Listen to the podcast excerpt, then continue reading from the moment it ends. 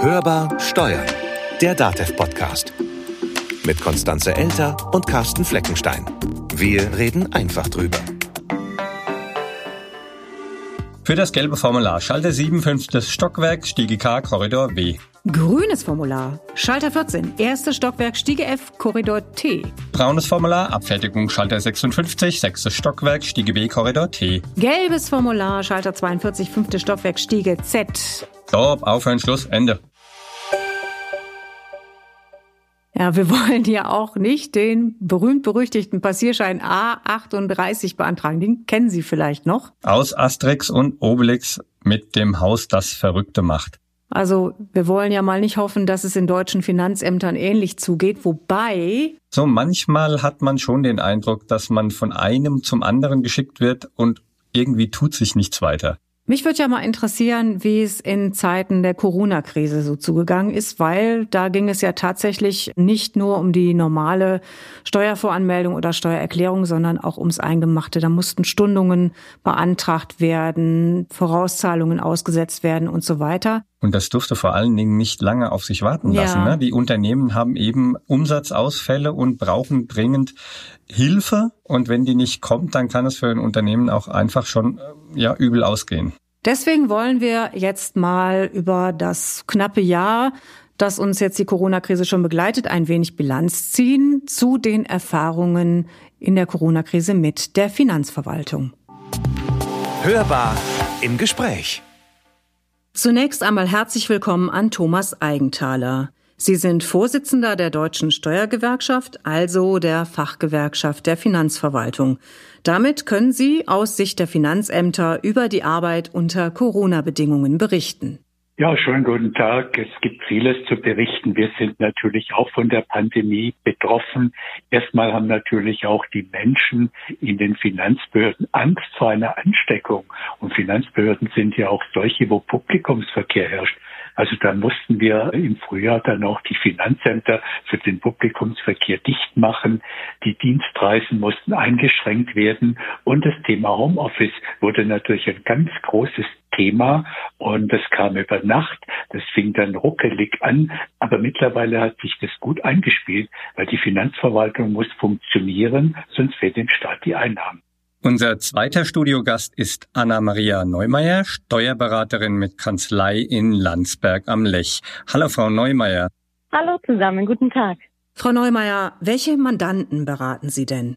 Wir sind eigentlich relativ breit aufgestellt.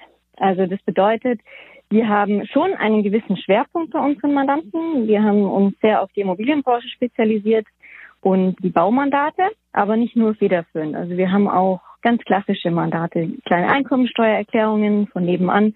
Da sind wir deshalb ein bisschen breit aufgestellt. Ich komme aus einem kleinen Ort, Landsberg am Lech ist ein Vorort von München. Und da war es natürlich schon spannend. Wir haben schon einerseits Mandanten dabei gehabt, die von der Corona-Pandemie betroffen waren. Wir betreuen auch Gastronomen, die sind natürlich sehr betroffen gewesen. Und natürlich andere Mandanten, wo man eher in dieser Corona-Zeit das Digitalisieren beigebracht hat.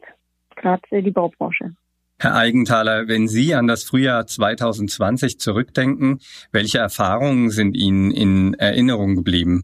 Ja, die Finanzämter sind natürlich im Frühjahr überrannt worden von Stundungsanträgen, von Anträgen auf Anpassung der Vorauszahlung in aller Regel auf Null. Die Sondervorauszahlung für die Umsatzsteuervoranmeldung sollte wieder zurückgezahlt werden. Da war natürlich viel Verunsicherung da bei den Steuerzahlern, aber natürlich auch im Finanzamt. Ich denke, das haben wir gut hingekriegt. Und wir schauen aber eher sorgenvoll auf das Jahr 2020, weil die ganzen Hilfen müssen ja auch bei den Einnahmen versteuert werden. Wir haben es mit Verlustrückträgen zu tun. Und das Jahressteuergesetz 2020 wird natürlich viele Änderungen bringen, die in der Praxis verarbeitet werden müssen. Frau Neumeier, teilen Sie diese Einschätzung, dass die Finanzverwaltung das ganz gut hinbekommen hat? Schon in etwa. Also ich fand, dass die Finanzämter sehr kooperativ waren, vor allem in der ersten Lockdown-Phase. Wir haben gemerkt, dass es bei den Finanzämtern sehr auf den Sachbearbeiter drauf ankommt. Das haben wir tatsächlich gemerkt. Und auch ähm, jetzt während der zweiten Lockdown-Phase, dass da nicht mehr ganz so kooperativ gearbeitet wird. Also die erste Phase kann man wirklich positiv berichten, Aber ich sehe es auch, wie der Herr Eigenthaler, dass wir schauen auch ein bisschen sorgenvoll zurück. Gerade die ganzen Überbrückungshilfen werden als Einnahmen versteuert und das wird dann das Jahr 2021 zeigen, was da alles auf uns noch zukommt. Aber das ähm, ja, bereitet uns auch ein paar schlaflose Nächte. Herr Eigenthaler, Frau Neumeier hat es ja gerade eben gesagt, es kam auf den Sachbearbeiter an. Gab es generell Anweisungen, wie mit den Steuerpflichtigen zu verfahren ist in Corona-Zeiten? Nun, äh, es gibt natürlich Anweisungen aus Berlin her vom Bundesfinanzministerium, aber natürlich auch aus den Länderministerien, die aber natürlich notwendigerweise immer abstrakt generell sind. Äh, vor spielt natürlich die Musik ganz konkret und es kommt natürlich immer darauf an, waren die Anträge auch sauber und plausibel, waren sie vollständig, waren sie nachvollziehbar. Je besser die Dinge vorbereitet wurden, und das setzen wir natürlich auf die, auf die gute Zuarbeit der Steuerberatung, umso einfacher ist es dann, die Dinge auch zu bescheiden. Aber wir dürfen eins nicht vergessen. Es gibt natürlich auch Steuerzahler, die vor der Krise nicht sehr kooperativ waren und die auch in der Krise nicht kooperativ sind. Und denen gilt natürlich nach wie vor unser verstärktes Augenmerk. Was Frau Neumeier gerade beschrieben hat mit den einzelnen Sachbearbeitern, haben Sie da auch Rückmeldungen oder Feedback aus der Verwaltung bekommen, dass es da vielleicht Verständnisprobleme gab? Also ich glaube nicht, dass es ein generelles Problem ist. Natürlich, wenn Menschen konkrete Entscheidungen treffen müssen, dann wird es immer gewisse äh, Differenzen geben, insbesondere wenn ein Ermessen auszuüben ist, wenn es Beurteilungsspielräume gibt. Aber in ganz Deutschland gelten ja dieselben Steuergesetze.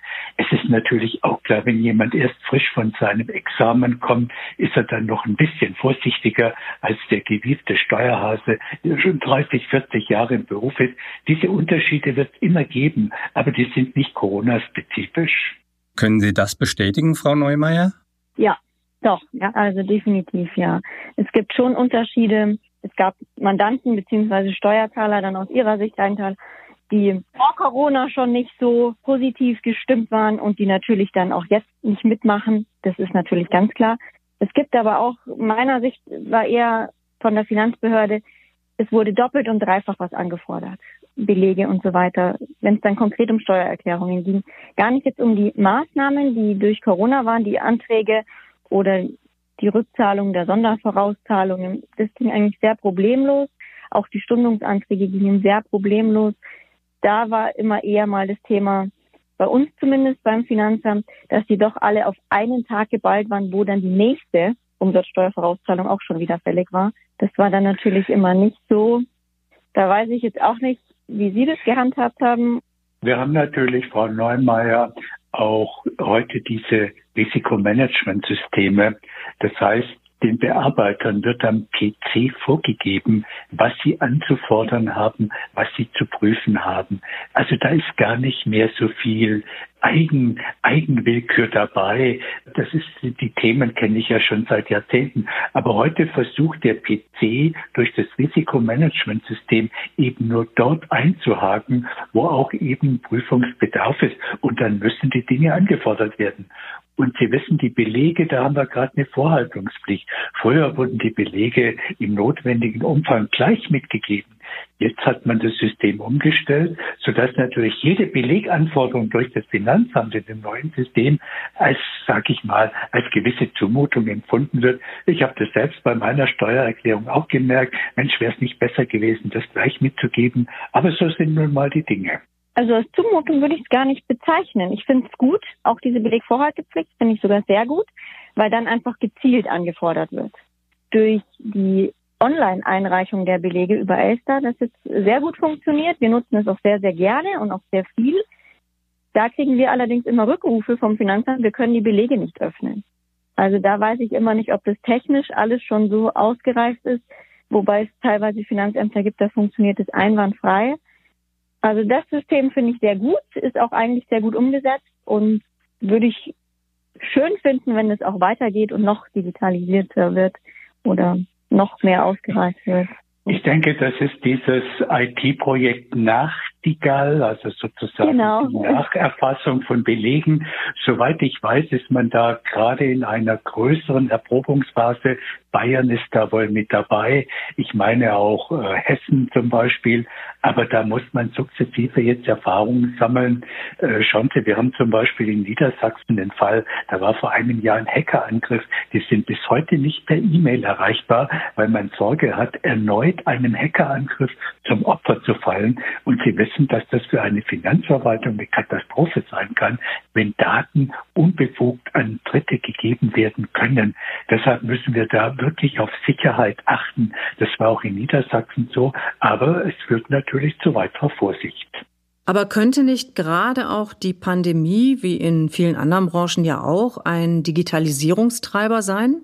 Wir sind da seit etwa 15 Jahren in einem Prozess der Homogenisierung.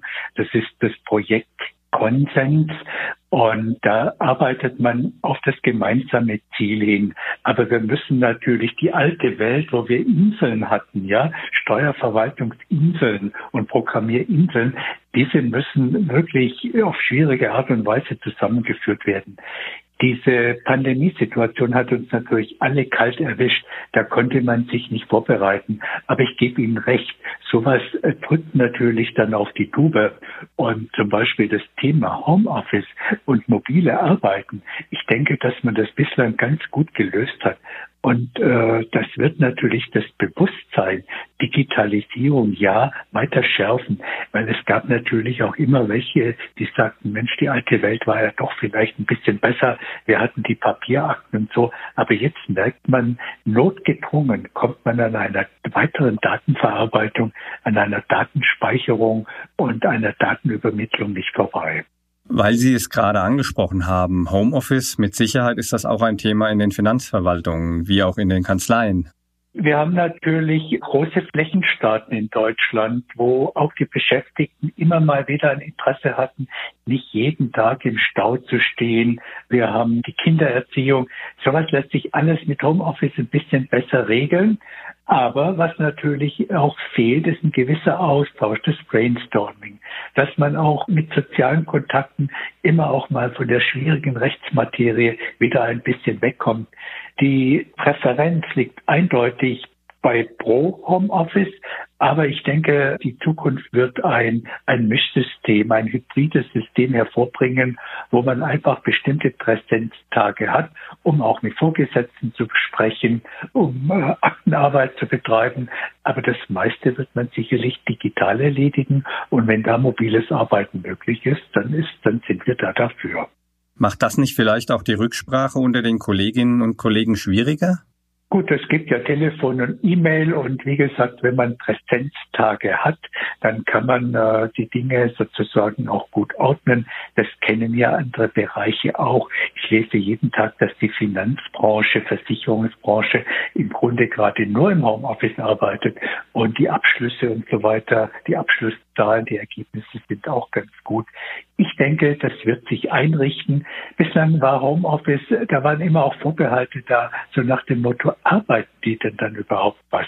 Und diese Vorbehalte wurden eindeutig widerlegt. Wenn man Homeoffice arbeitet, sind die Ergebnisse qualitativ und quantitativ genauso gut, als ob man im Finanzamt arbeiten würde. Frau Neumeier, können Sie das in Ihrer Kanzlei auch so bestätigen? Ja, ich habe mir gerade gedacht, als der Herr Eigenthaler gesprochen hat, es stimmt auch für unsere Steuerkanzleien. Also auch dort ist es so, natürlich bei uns war vielleicht schon früher das Thema Homeoffice da als in der Finanzverwaltung, aber auch noch nicht so ausgereift wie jetzt während der Corona-Pandemie. Muss man auch dazu sagen, dass es einfach schon immer ein Thema war, aber einfach, es sind so sensible Daten, die will der Mandant nicht, dass die mit nach Hause gehen. Durch die ganze Digitalisierung gehen natürlich gar keine Handakten mehr mit nach Hause. Die haben alle ihre eigenen Laptops, sitzen zu Hause und sind gut abgeschottet und die ganzen Daten sind sicher auch im Homeoffice. Und das ist schon ein Riesenvorteil. Und ich sehe es auch 100 Prozent Homeoffice funktioniert, gar kein Thema, ist aber, glaube ich, nicht das Ziel. Die hybride Lösung finde ich hervorragend. Ein paar Tage Homeoffice, ein paar Tage Kanzlei. Der Austausch ist super wichtig. Der funktioniert bei uns übers Homeoffice auch sehr gut, wie wenn wir in der Kanzlei sind. Aber wir merken einfach, dass es doch nochmal angenehmer ist, meine Mitarbeiter kommen sehr, sehr gerne in die Kanzlei. Also das ist schon auch schön, auch für mich schön zu sehen, dass sie gerne alle kommen.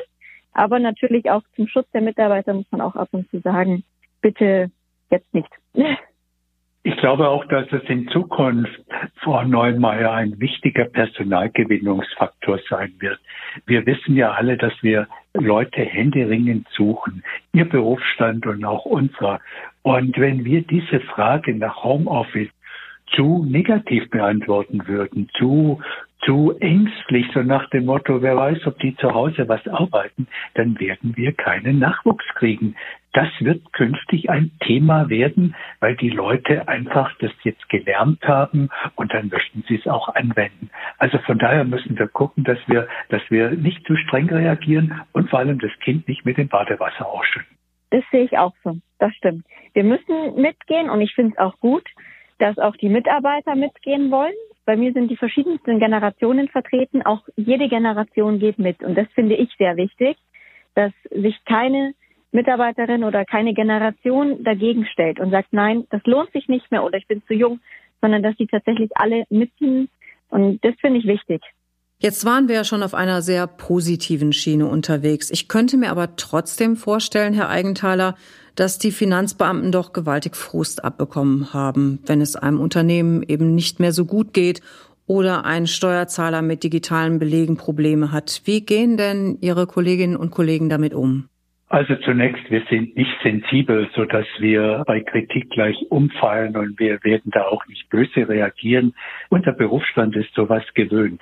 Ich glaube aber wirklich, dass nächstes Jahr die Luft ein bisschen kälter werden wird. Wir haben Millionen Kurzarbeitergeldfälle, die mit dem Progressionsvorbehalt abzuarbeiten sind.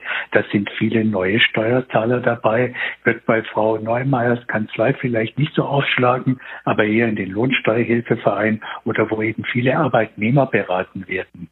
Wir haben das Thema, das ist eher bei Frau Neumeier dann wieder Verlustrückträge.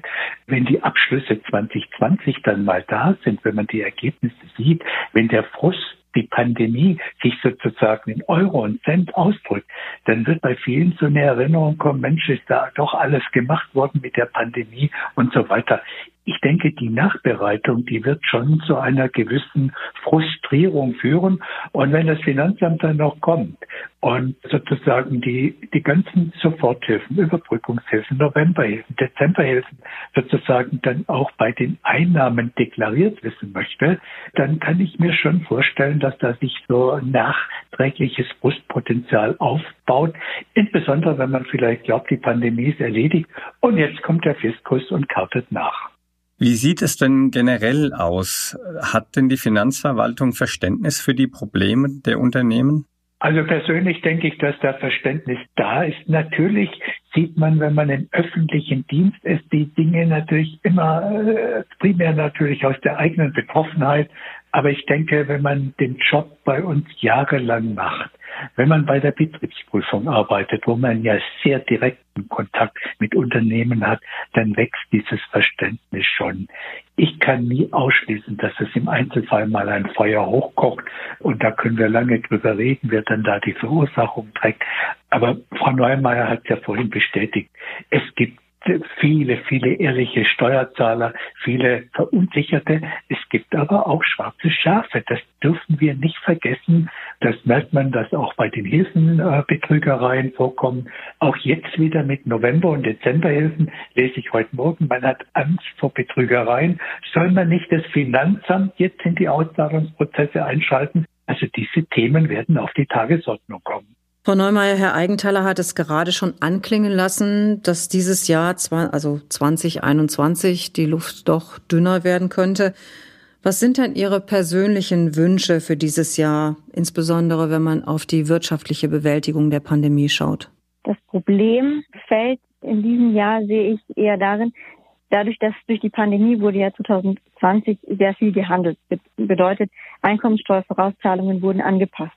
Das Ganze ist im Frühling passiert. Da wusste noch keiner, wie lange dauert die Pandemie, wie, wie sieht es im Winter aus oder wie lange dauert sie jetzt noch an. Man weiß es nicht oder man wusste es auch nicht. Und dadurch sind natürlich die ganzen Zahlungen alle nach unten gegangen. Also die Vorauszahlungen wurden angepasst. logischerweise bei den betroffenen Mandanten nach unten. Da haben die Finanzämter super mitgespielt, was natürlich jetzt 2021 zu einem Problem wird. Wenn die ganzen Abschlüsse, die Steuererklärungen fertiggestellt werden, sind geringere Vorauszahlungen dagegen zu rechnen. Die ganzen Hilfen, die eingenommen wurden, werden versteuert werden. Da wusste keiner, in welcher Höhe kommen die Hilfen auf einen zu. Und da fände ich es schön, wenn die Finanzämter uns wieder entgegenkommen. Beziehungsweise nicht uns, sondern unseren Mandanten. Dass man da wieder sagt, Stundungsanträge gehen einfacher, vereinfachter als sonst. Äh, Zahlungsaufschübe gehen oder Ratenzahlungen einfacher, dass auch wieder ein bisschen ein Entgegenkommen von der Finanzverwaltung dann bei höheren Steuernachzahlungen wiedergegeben ist. Weil es wird, so wie der Herr Eigenthaler auch schon angesprochen hat, ich denke, dass wir da, wir als Steuerberater, aber auch natürlich die Finanzverwaltung als die negativen Männer dargestellt werden, weil einfach dann die Nachzahlungen auf die Mandanten zukommen, die keiner gerne leistet, aber einfach geleistet werden müssen. Wobei, Frau Neumeier, das wissen Sie, wenn man natürlich dann zum Jahresende feststellt, schon im Herbst, dass die Erträgnisse doch besser waren, die Abschlussergebnisse vermutlich doch besser sind, müsste man eigentlich mit den Vorauszahlungen wieder hochfahren. Also das steht ja im Gesetz drin. Also dass die Pflicht zur Anpassung auch nach oben besteht. Ich weiß natürlich, was Sie meinen, aber ich gehe mal davon aus, man wird dann schon schauen, wurden die Dinge äh, zu, zu sportlich dargestellt im Jahr 2020? Hat man auf der Welle geritten, alles nach unten, oder war es damals nun wirklich nicht absehbar? Ich glaube, da können wir dann schon differenzieren. Und, Frau Neumeier, natürlich das Thema Zins Pflicht, ja, die sechs Prozent, das steht mhm. natürlich auch massiv dann im Raum. Ich hoffe, da wird man irgendwann mal eine Lösung finden, weil diese sechs Prozent, die sind wie ein Damoklesschwert über uns allen. Keiner weiß, bleibt das so, kommt vielleicht ein Verfassungsgerichtsurteil, aber sechs Prozent Zinsen ist eine Bürde in der Krise, das muss man auch sagen. Da gebe ich Ihnen recht, ja. Das Problem ist auch mit den Vorauszahlungen, natürlich werden die angepasst. Das Thema ist nur, die Hilfen sind noch gar nicht ausbezahlt, noch gar nicht final fertig. Man weiß noch gar nicht explizit, was alles kommt.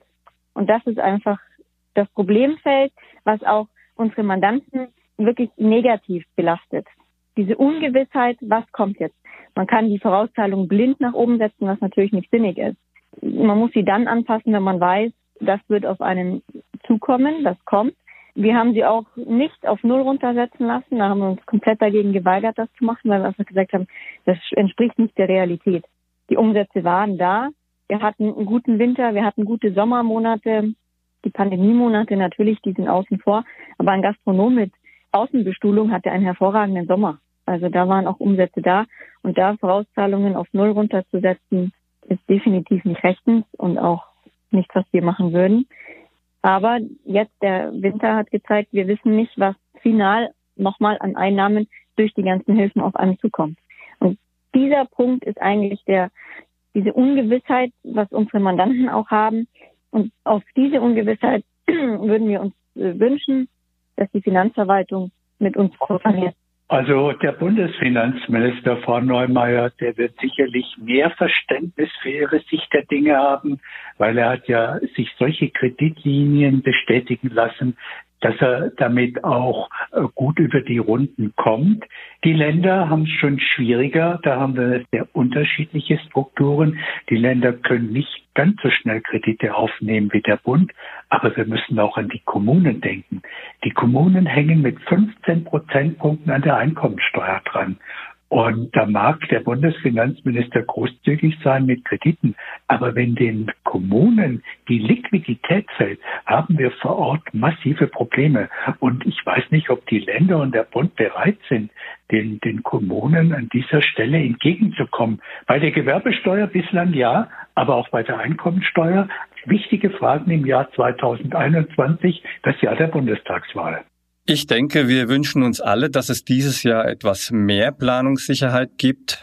Damit erstmal ein herzliches Dankeschön, dass Sie uns im Podcast Rede und Antwort gestanden haben. Vielen Dank. Ich danke auch.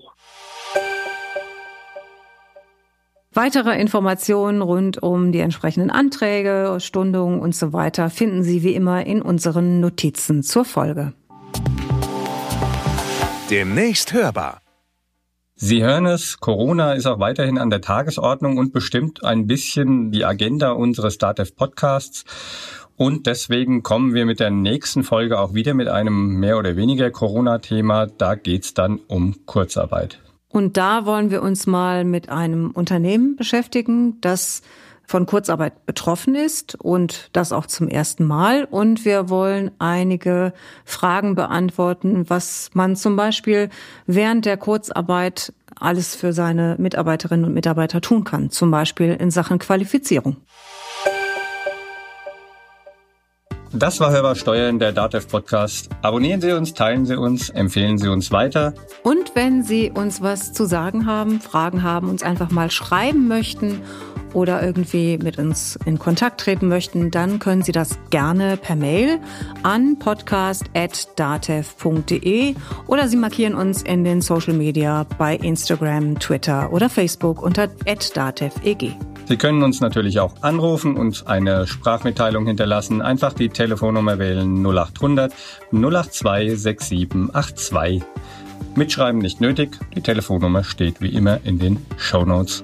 Mein Name ist Konstanze Elter. Mein Name ist Carsten Fleckenstein. Haben Sie eine gute Zeit. Bleiben Sie optimistisch. Und hören Sie wieder rein. Hörbar Steuern. Der Datev Podcast.